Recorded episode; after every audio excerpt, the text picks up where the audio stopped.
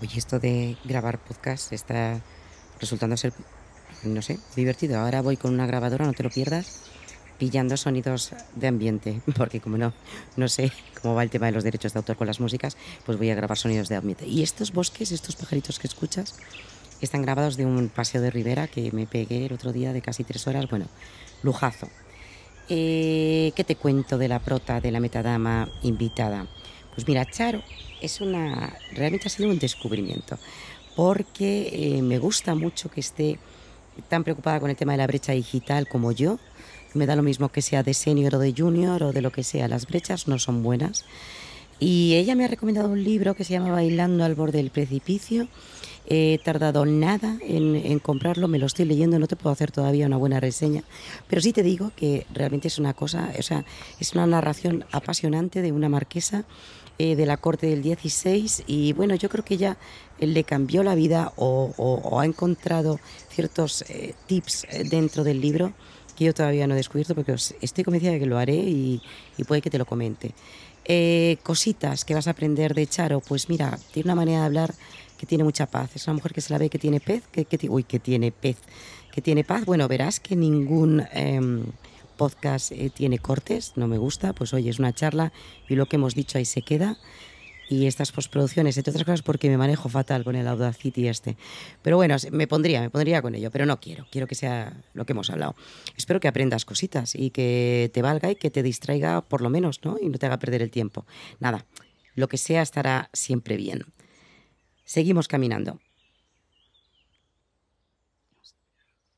Perfecto. Perfecto.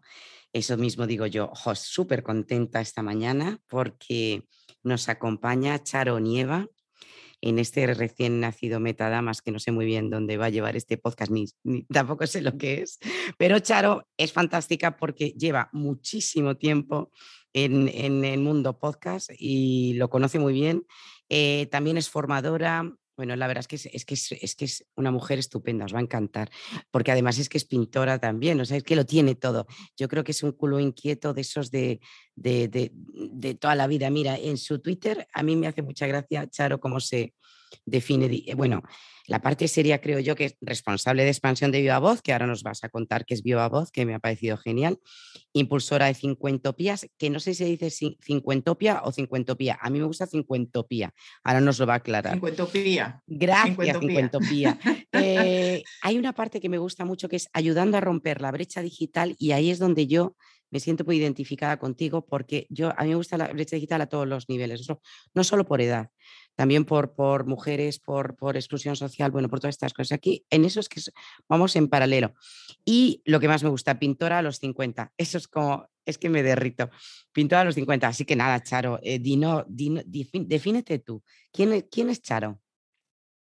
Pues yo creo que tú me has definido al principio de la conversación con dos palabras. Soy un culo inquieto. sí, sí. Además, yo creo que, eh, bueno, en mi caso y creo que en otros muchos, esta inquietud y estas ganas de seguir aprendiendo y de, y de ganas de conocer, pues es lo que a mí me mantiene, me mantiene viva. Porque, bueno, yo, me definiría, la verdad, como una optimista pesimista, y entonces, bueno, pues eh, equilibro la balanza con eso, con la, con la confianza en que el encontrar el lado bueno de las cosas, el, intentar llenar, bueno, si lo quieres llamar así, de belleza y de buscar el lado positivo eh, de, bueno, pues de cosas desagradables que nos suceden y eso es un poco el leitmotiv de, de mi vida. No te, e, es, esa es mi definición. De todas, mira, el otro día eh, me hicieron a mí esta pregunta, la verdad es que me dejaron cao. Me dijo, mira, Marta, eh, Tú imagina que tienes ahora una, una, enfermedad extraña, la enfermedad del sueño, te ha picado un bicho y, solamente vas a poder, eh, o sea, vas a dormir 22 horas y solo tienes dos horas para hacer algo, lo que más te guste, pero solo dos horas. O sea, ahí por supuesto te, te voy a descontar las funciones normales, comer y tal. Entonces, ¿tú qué harías si solo tuvieras dos horas al día? ¿Qué harías? Es un, es un horror, ¿eh? De pregunta, porque es como que de repente. Es un reto. Es un reto. Es un reto. Pues mira, algo que reconozco que me, que me, provoca mucha paz, que es cuidar las plantas de mi patio. porque además me ayuda a pensar. Es algo que cuando tengo que tomar una decisión o tengo que, ponerme con una tarea que requiere mucha atención, un rato cuidando las plantas del patio me despeja la mente y luego por otro lado, en otras condiciones te diría que dibujar o pintar, pero la verdad es que a mí la pandemia me ha provocado una sequía creadora en ese aspecto y estoy intentando retomarlo, eh, pues dar un paseo con una, por, ejemplo, con mi pareja, que es, muy gratificante. Y bueno, pues y, estar y procurar estar al tanto de lo que sucede. no puedo, en ese aspecto no puedo desconectar. Eh, me siento ciudadana eh, y perdona la, expresión, del mundo o del universo, entonces yo quiero saber dónde estoy. Eh, tiene una contrapartida que, que esas ansias de saber en un mundo en el que estamos tan interconectados, en el que recibimos esa abundancia de información, pues puede, puede llevarte al paroxismo, ¿no? Pero, pero sería lo que emplearía esas dos horas. Ah, bueno, por Dios, y en cocinar que me encanta. Me encanta cocinar, sobre todo para otros. Yo creo que en dos horas estás haciendo, estás haciendo muchas cosas en dos horas. Tú estiras el tiempo, pues ¿verdad? Tú eres de las que dice que el tiempo es elástico, ¿no? Sí, y bueno, y eso me lleva a ser impuntual, a, que los plazos, bueno, pues a veces se me hagan muy cuesta arriba, sí, porque bueno, la teoría del chicle, el chicle tiene una elasticidad previa que no, que no es modificable. Entonces, pero bueno, pues así. Oye, eh, eh, en esto que acabas de comentar de que tienes esa curiosidad, que yo creo que la curiosidad es lo que te hace no envejecer, y, bueno, yo no lo creo, lo, dice todo el mundo, la curiosidad y las, y las ganas de hacer algo. El, el, el bombivanismo, ¿sabes? El estar en ese estado de, de quietud, em, yo creo que te lleva a la tumba directamente. Cuando uno no tiene nada que hacer, es, es, es triste y es la depresión absoluta. Pero en, esto, en esta curiosa que dices tú, a mí, y por eso estás también en Metadamas, em, hablando del metaverso, porque claro, yo me sorprendía verte tan activa, tú eres súper activa, tienes tu Twitter ahí machacón, tus redes. Eh, la verdad es que es un gustazo. Eh, te gusta muchísimo el arte. Tienes ahora mismo un podcast que habla también de arte y de poesía y de la cultura, que creo que es tan, tan sanadora. Y yo te he visto que, que, le das como mucha caña al metaverso. O sea, estás muy pendiente de todo, de las criptos, de... Y, claro, me encanta, eh, porque además eres formadora. Has creado mucho, bueno, estos días hasta TikToks, hacer como, hacer TikTok. y Twitch, que ya me ha alucinado. O sea, enseñas Twitch también. Eh, ¿Y ahora eh, qué vas a hacer? ¿Te vas a poner a, enseñar un poco el metaverso? Cuéntame tus planes.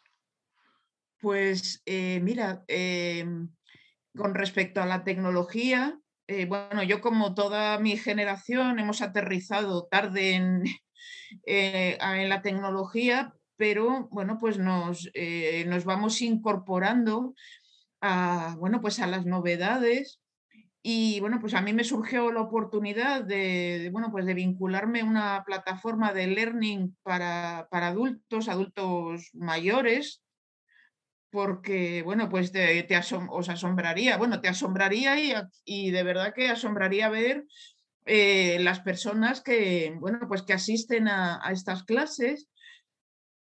Entonces yo fundamentalmente el planteamiento que hago es, por un lado, el ayudarles en el, uso, eh, en, la en el uso de, la tecnología y también por otro lado en no el provocar, eh, provocar el interés, sino de alguna manera canalizar el interés.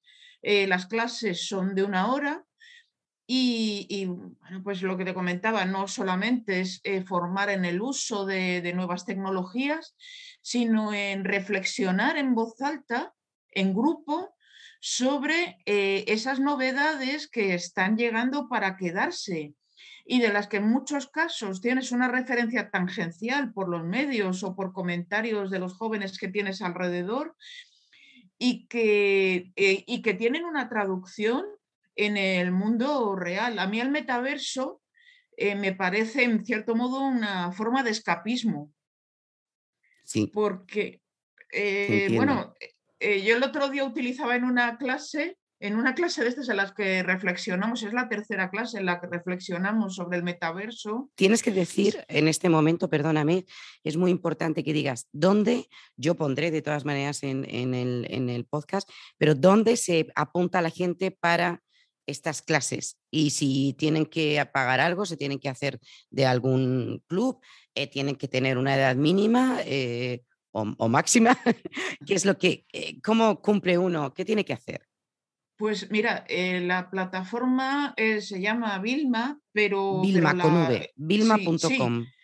Sí, no, pero la URL es holavilma.com. Ah, hola Vilma, perfecto. Sí, y bueno, pues la mecánica es, eh, la temática es muy variada.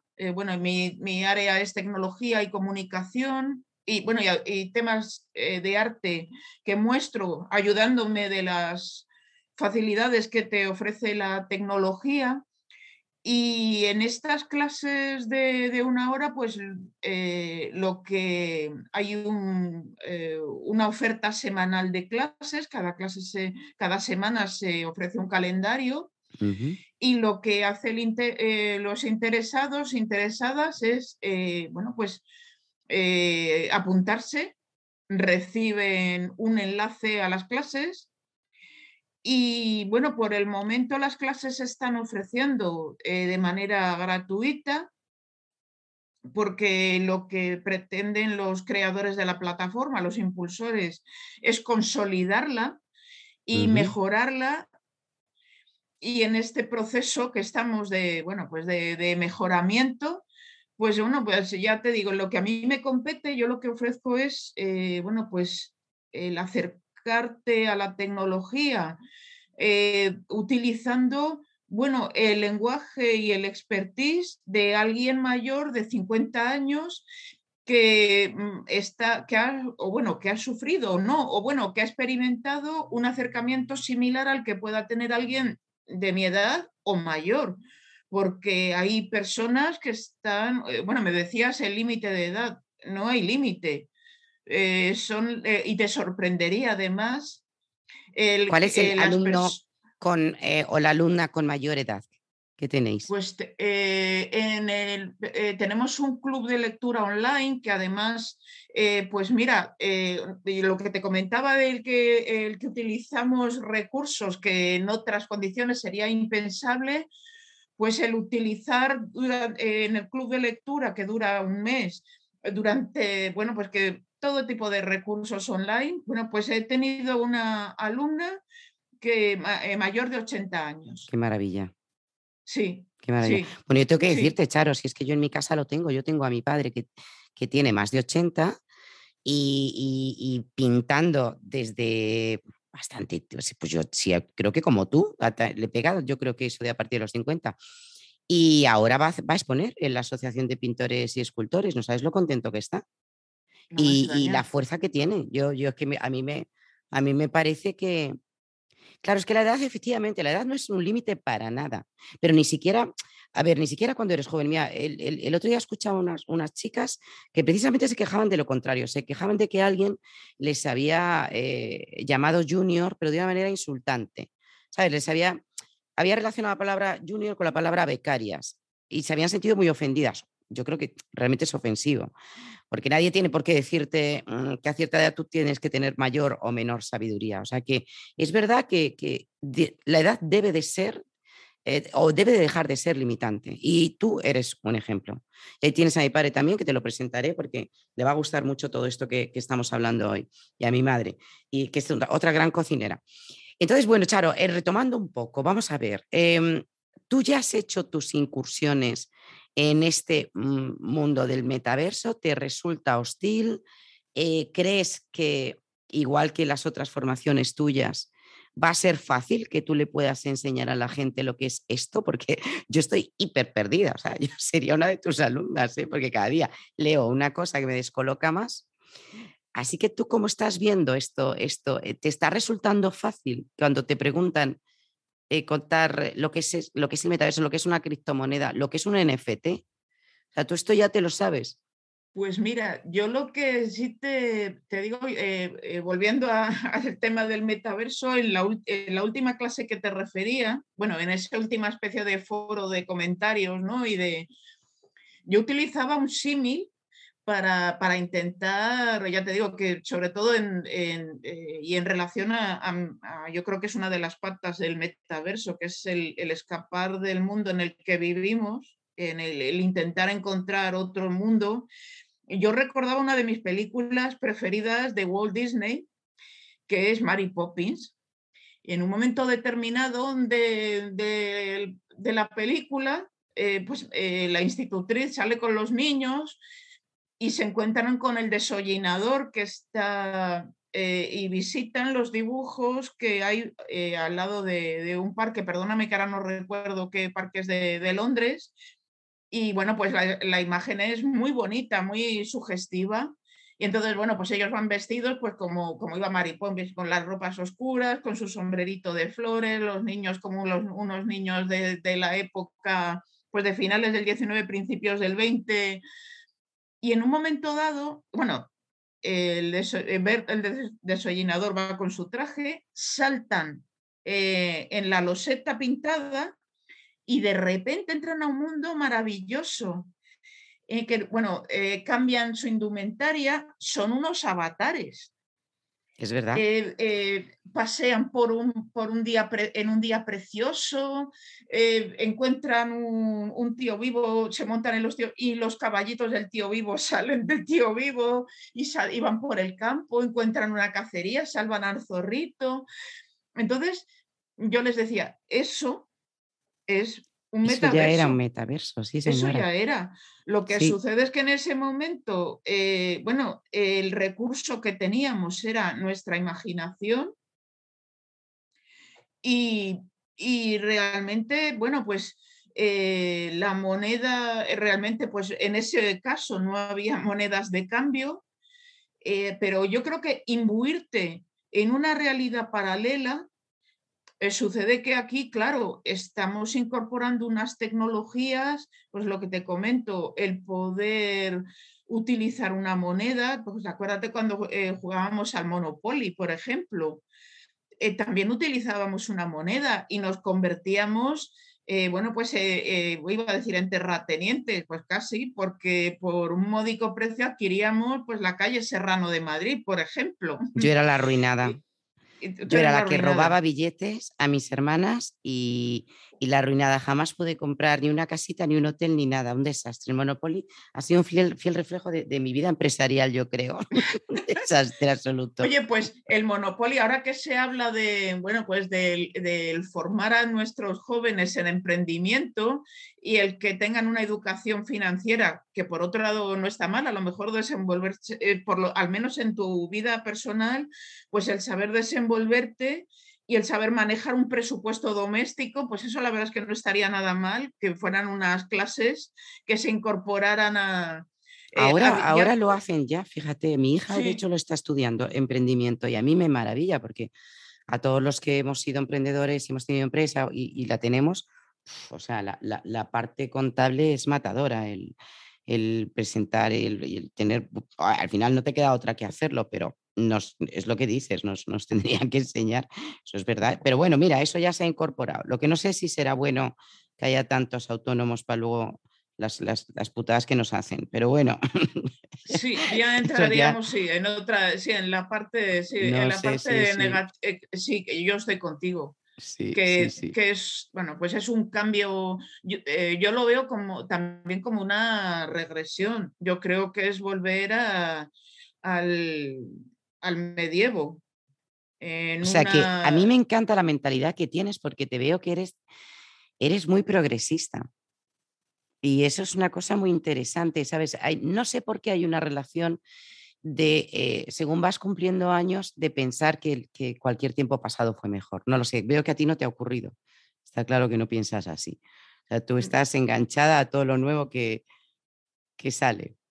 Bueno, es que cualquier tiempo pasado, bueno, además que no conocemos realmente el tiempo pasado porque conocemos los relatos que nos, que nos hacen, conocemos lo que nos cuentan historiadores, conocemos lo que nos cuentan nuestros mayores y evidentemente recibimos visiones sesgadas. Desde de hecho, las opiniones que estamos vertiendo tú y yo aquí son opiniones sesgadas, entonces nadie conoce realmente y yo creo que, bueno, pues que sí, que, eh, que sí, que en el pasado, o sea, hemos perdido valores y hemos perdido a lo mejor una manera de vivir eh, más tranquila, pero yo recuerdo eh, eh, las tareas domésticas que además eran, por ejemplo, exclusivas de las mujeres, que, que, tenían una extrema dureza, algo que les pasaba factura en salud y en esperanza de vida y en tener una parcela propia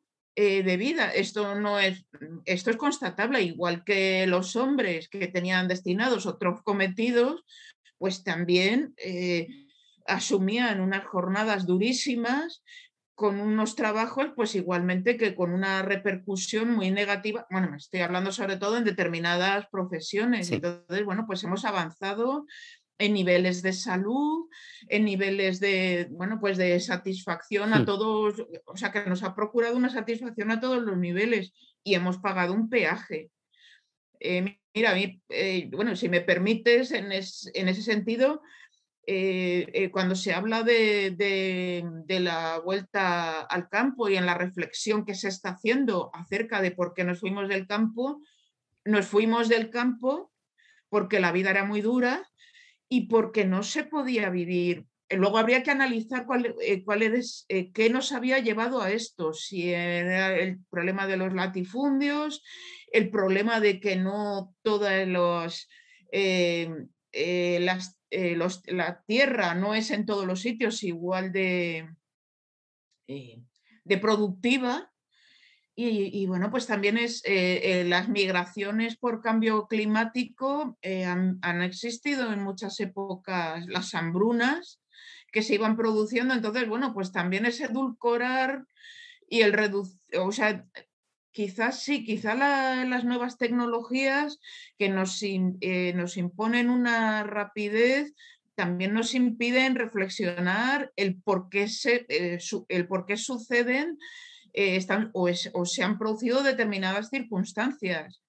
yo qué sé, todo si pasas unas vacaciones en un pueblo, estoy pensando en un pueblo maravilloso de Extremadura, pues no sé, porque yo he tenido la suerte de poder pasar algunas, algunas estancias, eh, pues ves que lo que, o si escuchas a la gente que vive allí todo el año, no tienen servicio, no tienen servicio médico, no tienen un buen transporte. No, la España vaciada. Eh, y entonces, claro, son circunstancias muy difíciles que, pues, que, que, te planteas, es decir, mm, ¿puedo seguir viviendo en estas condiciones? Entonces, bueno, pues no sé si eso es progresismo, no sé si eso es mantener una, bueno, cierta distancia ante los acontecimientos y, mirar, eh, bueno, pues todos estos avances, bueno, pues con, con, la perspectiva, bueno, pues de alguien que ha vivido ya unos años y que ha conocido una serie de cosas. Ojo, que hay personas jóvenes que, también se hacen estos planteamientos, ¿no? Esto no es privativo de... Eh, y retomo lo que tú decías al principio de la conversación, esto no es privativo ni de la edad, ni... Esto es, bueno, pues tener una perspectiva. Totalmente de acuerdo. Mira, de hecho, los, últimos informes dicen eh, países mediterráneos, eh, por ejemplo, España e Italia, eh, se prevé que mayores de, o sea, que los mayores de 65 años supongan el 46% de la población del 2050. O sea, en el 2050 casi la mitad de la, población tiene más de 65 años. O sea, imagina, o sea, porque yo lo que veo es que aquí ya no solamente hay, hay un problema con la brecha eh, digital, eh, en cuanto a países que están más o menos eh, con la tecnología, pues eso, un poquito pro y con los medios, sino realmente que es que mm, vamos a necesitar toda la ayuda posible. Vamos a necesitar robots. Bueno, yo no sé si lo viste tú, esos robots chiquininos que son como huevitos japoneses ahora que hacen compañía. A ver, yo no sé en qué, en qué momento estamos ni, ni, hasta qué nivel nos vamos a volver todos locos, pero que, como que ya es inevitable esto. le, tenemos que dar, le tenemos que dar cabida, lo tenemos que, que integrar en nuestras vidas. Y a mí me gusta todo lo que es la comunicación del metaverso. Es cierto que, y a Metadamas queremos traer, eh, no entiendo todavía mucho lo que es la, economía en cuanto a criptomonedas. También estoy leyendo constantemente que siempre hay estafas, que no sé qué. O sea, es, una, es una parte un poquito más oscura. Creo que también hay muchísimo más dinero. Luego también, por otro lado, está la Silver Economy, la economía plata, que es a partir de los 60 años hay una cantidad de dinero en, los, en los, bancos, en cuentas de, personas de más edad, que son pues como un bomboncito para todo esto y hay que tener muchísimo cuidado. Y yo creo que por eso la formación es básica. O sea, que no sé si esa parte tú la vas a tocar más, la parte de las, de las cripto en, en, en, Vilma, como para inversores que quieran ahora. A mí, a mí me aterra, me da, me da bastante miedo el tema de la inversión como con la pues bolsa. Pues mira, a mí es algo, perdona que me plantean, y, de hecho en, cuando, en las conversaciones estas que tenemos sobre metaverso, sí que hay quien te lo plantea. Y la verdad es que eh, las criptomonedas funcionan paralelamente a, la autoridad monetaria, además teniendo en cuenta, por ejemplo, que España pertenece a la Unión Europea. O sea que, que que el control ya no es eh, nacional, sino que es supranacional. Y, bueno, y, la verdad es que eh, con los controles eh, tradicionales sobre el mercado de capitales, sobre la inversión, y de repente, y, de vez en cuando se conocen, bueno, pues estafas que han escapado a ese control, pues en el, en el ámbito de las criptomonedas, en el eh, de la inversión, yo la verdad es que ahí sería muy, muy, muy precavido, eh, más, más precavido de lo, de lo habitual y, ver un poco. Yo, por ejemplo, leí que en el, en el mercado energético, pues se está intentando también para de alguna manera, bueno, pues estamos ahora en plena, bueno, pues eh, espero que sea una de las consecuencias positivas de la guerra mm, de mm. Ucrania, el que, bueno, pues que haya una revolución en el ámbito energético, pero eh, si, eh, por ejemplo, pues la trazabilidad que implica las NFTs, las criptomonedas, pues yo entiendo que no va, que yo es lo que vengo leyendo, ahí sí que los estados van a estar muy vigilantes porque incluso van a, bueno, de alguna manera ser partícipes de, todo, de, ello, porque ya, no, ya son cosas de comer, ya estamos entrando en sectores Con la cosa de comer no se juega. No, no. eso, es verdad, hay, eso es verdad. Hay asuntos que, que la verdad, bueno, pues eh, que, necesitamos que el Estado pues, cumpla su, eh, su deber y su labor protectora de, sus ciudadanos. Claro, estoy, ahora mirando, te estoy escuchando y, claro, también te estoy imaginando, porque claro, has hecho tantas cosas, te estoy imaginando como pintora y me encantaría tocar esa parte de la, mujer en el arte, porque además tú eres hiper, hiperculta en este sentido. Eh, en el podcast que tenéis. ¿Cómo se llama el podcast? Que, o sea, Viva Voz, no. No, Viva Voz es la, bueno, pues la consultora que eh, con, bueno, pues con, con Anselmo Mancebo, que es un periodista radiofónico, bueno, es un periodista de raza, pero sobre todo de radiofónico, tiene una voz muy poderosa y una voz muy reconocible para quien eh, se guiaba por la información del tráfico. Era, de Diario 16, pues me parece, ¿no? ¿O no? Eh, bueno, empezó en Radio, en, Radio Nacional, eh, está en Radio Nacional, de todas ah. maneras en Radio Exterior ahora, sobre todo en...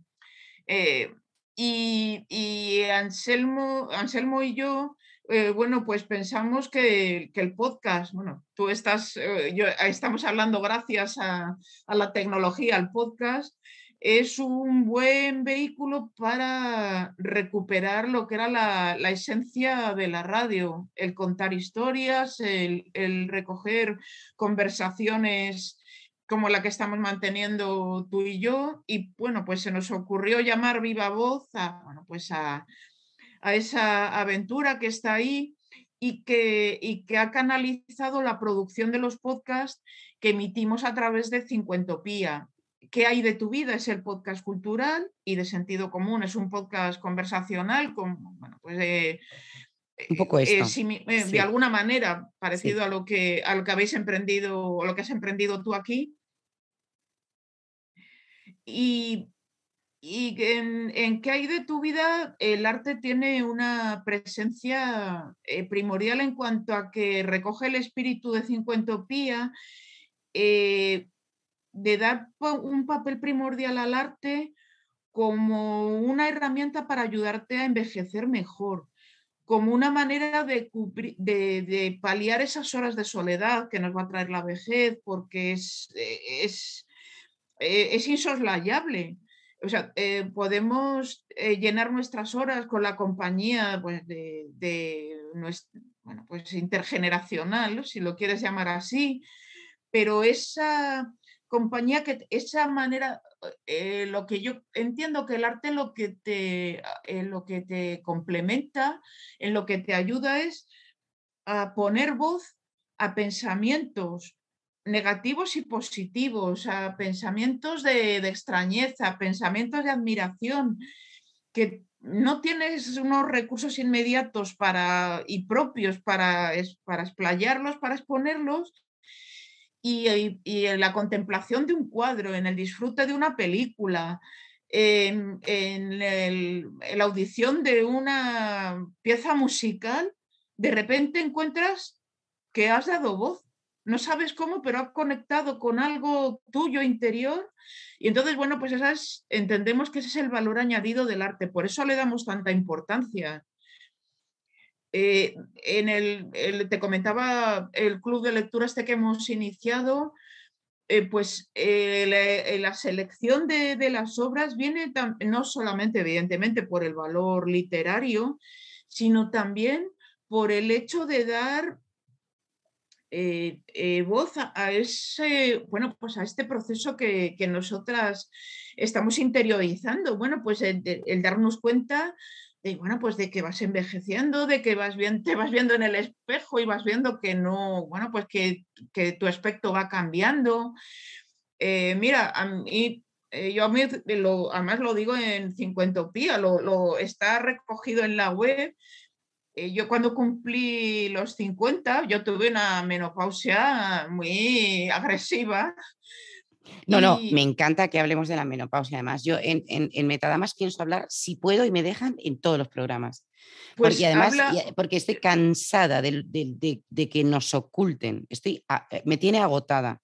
O sea, la parte de la menstruación está tan mal. Eh, es que, mira, ves, ahora ya me he cabreado y no es, y no es mi programa, yo, es, es, tu espacio. Pero es que me encanta lo que acabas de decir, porque es que es totalmente cierto. O sea, nos tratan como, como enfermas. Eh, eh, yo creo que durante toda nuestra etapa reproductiva, por así llamarla, porque no sé cómo llamarla, o como a personas débiles o, como a personas que, o, o, lo peor, que tenemos unas reglas a lo mejor terroríficas, de dolor inmenso, que me, encantaría que alguien las sintiera, que yo he tenido de esas, de vomitar, de dolor, de que absolutamente nada te calma y de tener que estar trabajando, pero vamos, o sea, como, como la que más.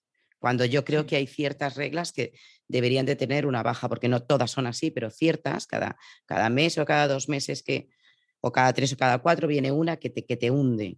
Y la menopausia lo mismo, o sea, eh, todo el tema de los sofocos, todo el tema del insomnio, ninguna mujer que yo conozca, ninguna dice que ha tenido una menopausia buena. Y si dice eso, está mintiendo. Porque no hay menopausia buena. Es un cambio brutal a todos los niveles. Entonces, mira, muy bien en hablarlo, Charo, te lo agradezco un montón. No estaba, porque tú y yo además no hemos hablado, esto es como la magia. Usted, señora, y yo no nos conocemos de nada y no hemos pactado nada, pero me gusta mucho que, Perdona, sigue contando qué te ocurrió con la menopausia. El, comentarte esto es porque eh, pues te hace reflexionar.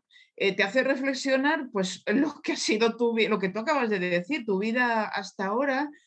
Y, lo, yo no sé, pues de esas veces que hay conjunciones, yo no sé, te voy a decir lo de conjunciones astrales, pero a mí me cayó un libro eh, o leí una reseña de un libro que eran las memorias de una dama de corte de María Antonieta nieta, que te lo recomiendo porque es increíble. Y, em, lo recomendaremos. sus descendientes, eh, bueno, pues han eh, recopilaron pues eh, cartas, documentos y, y, bueno, y complementaron un poco, bueno, pues esos diarios que esta persona empezó a, a, llevar. bueno, pues a intentar que no se le olvidara nada, le tocó vivir un, un momento en la historia que, que, fue convulso y que, bueno, pues ella se libró de la muerte en diversas ocasiones porque era una candidata a la guillotina, tanto ella como su esposo, como su familia, bueno, pues como a los reyes a los que servía, aunque desde un plano evidentemente muy exclusivo. Y, entonces yo pensé que, que, es verdad que, eh, que, ya sea por la edad o sea por estos cambios eh, que te impone la, eh, la fisiología, pues sí que haces una retrospectiva eh, de tu vida y, entonces, bueno, pues empiezas a pensar que, eh, que si la naturaleza dispone y, los avances eh, médicos dispone que aquí vamos a estar una serie de años, pues tienes que ver qué haces con todo ese bagaje, o cómo lo, lo asimilas y cómo te, te puede impulsar para seguir adelante, porque seguir adelante tienes, tienes que seguir. Y entonces, eh, lo que sí que es cierto es que eh, tú acabas de, decir, eh, o sea, de, poner, de evidenciar la vis negativa o esa sombra que ha pesado sobre las mujeres. Y bueno, yo limitante, voy a decir... la menstruación como algo limitante el embarazo como algo limitante. Sí. La crianza como algo limitante. Y entonces, cuando tú te das cuenta de que no te, no te limitas, te limitan los demás, te limita la sociedad, pero tú per se, por supuesto que necesitas ayuda, pero es que la necesitaría cualquiera. Cualquiera en ese sentido que de repente tiene una criatura a la que sacar adelante necesita ayuda. Eh, eso, es, eso, es, una estupidez. Eh, sí, pero, claro, eh, hombres y mujeres, o sea, me das Claro, claro, este hombres y mujeres. soy hiperfeminista, pero, pero soy muy igualitaria. Lo que no me gusta es que haya algo que nos limite sin que uno eh, eh, tenga, o sea, esa parte no la podemos controlar. Y la parte de la mano, pues desde luego no la podemos controlar.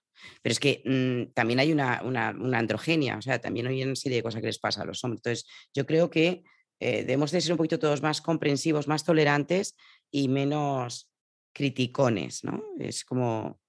Pero como por ejemplo, en el tema de la pintura me, refería también a que eh, tú has dicho una cosa que al principio de todo, y con eso, mira, si quieres vamos cerrando, eh, y me encantaría, porque yo creo que merece la pena eh, tu obra, yo he visto algunas cosas y de verdad que tiene mucho, mucho encanto, y es lo de, no estoy pintando ahora mm, con todo lo que ha ocurrido, porque yo tengo muchísimos amigos artistas, y es la, eh, lo estoy escuchando mucho, el me siento muy bloqueado, me siento bloqueada. Eh, es como si tuviéramos ahí un run run post pandemia o posguerra o post no sé qué, que no nos permite crear como antes, ¿no? ¿O, qué? ¿O por qué en tu caso no estás pintando como, como eh, querrías? ¿O qué te pasa?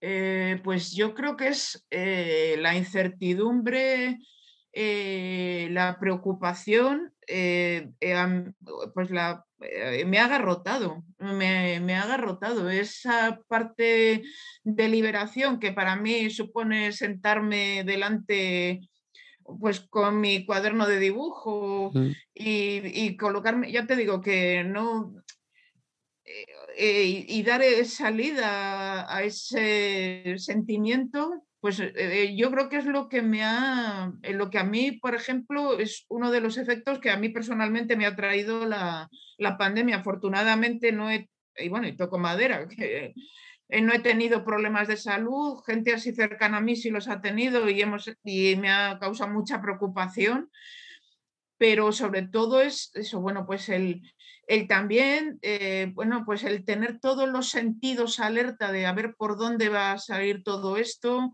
en qué nos va a cambiar, cómo va a ser nuestra vida, porque evidentemente, pues todo esto eh, eh, es un cambio que, no estamos, estamos inmersos en la vorágine todavía y no sabemos, intuimos por dónde puede ir y yo creo que esa, esa preocupación es lo que a mí me está, sí, eh, me está en ese aspecto constreñiendo muchísimo. ¿Tú, has, tú has, generalmente has pintado siempre en momentos de, de, no sé, quizá más calmados, donde te has sentido... Claro, o sea, te tienes que rodear de un momento, claro, pacífico, eso es lo que me estaba pareciendo, claro. Bueno, hay una, hay una, tú, lo sabes, hay una que no sé si está reconocida como, como terapia, bueno, a todo le ponen terapia, es la arte terapia. A mí hubo un momento de mi vida que me gustó muchísimo investigar con eso, incluso di muchos talleres, que creo que ahora mismo sería fantástico. Mm, lo que pasa es que la palabra terapia es la que a mí me parece que es como una pseudociencia y ya no me convence. Pero es verdad que el mero hecho de colocarte con tu, con tu blog de dibujo, eh, pintar con, con, con los ojos cerrados, dejándote guiar por, por tu mano, incluso, ¿sabes? O sea, sin buscar la estética, que yo creo que la estética esclaviza, y sin buscar eh, lo que los demás puedan llegar a opinar sobre esa obra que acabas de hacer, eh, como ejercicio, yo creo que es bastante sanador. O sea, como, como un, esto voy a coger, lo voy a tirar a la basura, porque es que a veces pasa eso. O sea, a mí en, el mundo de la pintura me pasó, ahora ya, pues mira, los, a partir de los 50 también te pones un poco el mundo por montera, ¿no? Y yo, además es que yo creo que ya no me voy a quitar el mundo por montera, he aprendido que me importa un poquito todo.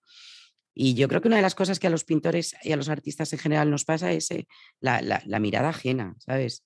Eh, la mirada ajena a veces puede ser dura, entonces tú quieres expresar algo eh, que no se comprende al otro lado, ¿no? Y eso, eso genera mucha, mucha soledad y mucha debilidad. Y, y yo en tu caso, no sé, estoy aquí un poco consultorio de, pero en tu caso, sabiendo el talento que tienes, yo haría eso. Contrario. Sí, sí. Pues sí, sí. Eh, hombre, también... Pero luego me lo eh, enseñas a, mí, solo a mí. A mí sí me lo enseñas. Me dices, mira, Marta, mira lo que he hecho. Oye, pues te digo, dentro de tus, talleres de vida, ah, una cosa que, me parece interesante para la gente que nos escuche, que yo creo que será mi padre, mi madre, alguna hermana y poco más de momento.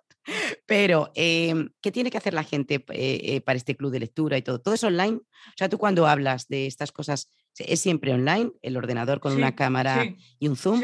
Ah, ok, vale, vale, eso es muy importante. Porque eh, me encantaría que la gente se apuntara a estas cosas. Me parece, me parece que, la, que el ordenador como eh, herramienta de comunicación es como el teléfono móvil. O sea, nos ha salvado de, esta soledad tan, tan, bueno, nos ha salvado a los que teníamos esos medios, lógicamente. A la gente que no lo tenía, pues no, lo ha pasado mucho peor. Pero, mm, y en tu caso con tus plantitas, pues seguramente has estado mucho más acompañada. Vamos a ir cerrando, Charo. Eh, por favor, que la gente se apunte a, a, esto. Yo, desde luego, voy a estar muy pendiente de ti, de todo lo que hagáis. Eh, me gustaría, a ver, ¿cómo podemos hacer? ¿Qué es lo que tú eh, ahora mismo le podrías decir a, tu, a tu charo de, yo qué sé, venga, supongamos de 25 años? ¿Qué le dirías a tu charo que tiene 25 años? Pues la verdad es que es eh, algo muy, es un consejo que cuando lo oyes pero, pero que no, eh, que seas tú, que al final eh, eh, el, ser tú, el no tener tanto temor al agradar a, diestro y a siniestro, pues la verdad pues que te va a evitar muchos, muchas insatisfacciones. Eso es lo, que, la lo que le diría. Sí. yo, hay la parte en la que yo había veces, eh, bueno, a mí me gusta mucho el arte funerario también, y le, a veces le preguntaba a la gente si había pensado su epitafio. Hay gente que me, que me mira como diciendo, mira, o sea, la peor pregunta que puedas hacer del mundo, me caes mal. Pero no sé, a ti sí que me apetece de repente eh, eh, hacerte eso. Si tuvieras que elegir un epitafio, algo que se pusiera, que no te estoy diciendo que te, vayas a morir, por Dios, que eso es terrible, pero algo que, que la, última frase, palabra o lo que sea escrito sobre piedra? ¿Alguna vez te has, te has, pensado esto? Hoy te estoy hundiendo, ¿eh? No, ¿qué va? No, Perdóname, es que no te quiero yo llevar a, terrenos que no quiera, pero bueno, me parece que, estamos en confianza. Te voy a decir por qué no lo pienso, porque eh, yo voy a, bueno, eh, eh, ya he comunicado a quien, a mi, a mi entorno, que yo lo que quiero es que me incineren y que a ser posible me repartan en sitios que saben que me han gustado mucho y donde lo he disfrutado, evidentemente, sin contravenir ninguna eh, eh, regulación al respecto para que no les multen Mientras que no se tire, como yo digo, el cacharro, eso, mientras no se, se, tire la urna y la urna se lleve a un punto limpio o sea de, de, compostable y todo eso, te pueden llevar. Pues, pues, entonces, en tu caso, que eres tan tecnológica, tendría que ser el último tuit. sería no, tu último eh, no, no, me, no me gusta, no sé, no me, no me considero de verdad. O sea, es que eh, mm, me siento tan infinitesimal en este universo del que no somos capaces de comprender su grandeza que eh, lo único sí que pediría es que también, lo eh, también eso sí que además lo recomiendo, hacer el, testamento digital para cerrar todas mis cuentas, porque fíjate, el otro día, eh, por ejemplo, me saltó en Facebook el cumpleaños de una persona que yo conocí en su momento y que, y que la tenía mucho aprecio porque era una era muy buena persona y falleció hace unos años y me causó mucha impresión. Angustia. Y, su familia no, no, ha cerrado sus cuentas en redes sociales y me causó tal impresión. Entonces, no te digo que yo, eh, pero en mi caso digo, bueno, pues hasta aquí llegó y eso sí que les pediría, que por favor que, que cerraran todas mis cuentas porque, bueno, pues que mi momento finalizó, ya está. Sí, además no es complicado. En Facebook eh, eh, tú dices que esa persona ha fallecido, te van a pedir una fotocopia del, certificado de defunción. Efectivamente. Y automáticamente te lo cierran. incluso te dan la posibilidad, o por lo menos antes era así, te dan la posibilidad de eh, enviarte todo lo que ha sido su vida digital a la familia o a quien sea. Y el, resto, bueno, ahora mismo como es meta, pues supongo yo que lo habrán unificado. Pero es verdad, y ahora también es cierto que hay empresas que se encargan de hacer eso. Ah, para mí, Fíjate, para mí sí que es necesario. A lo mejor no como eliminarlo, ¿no?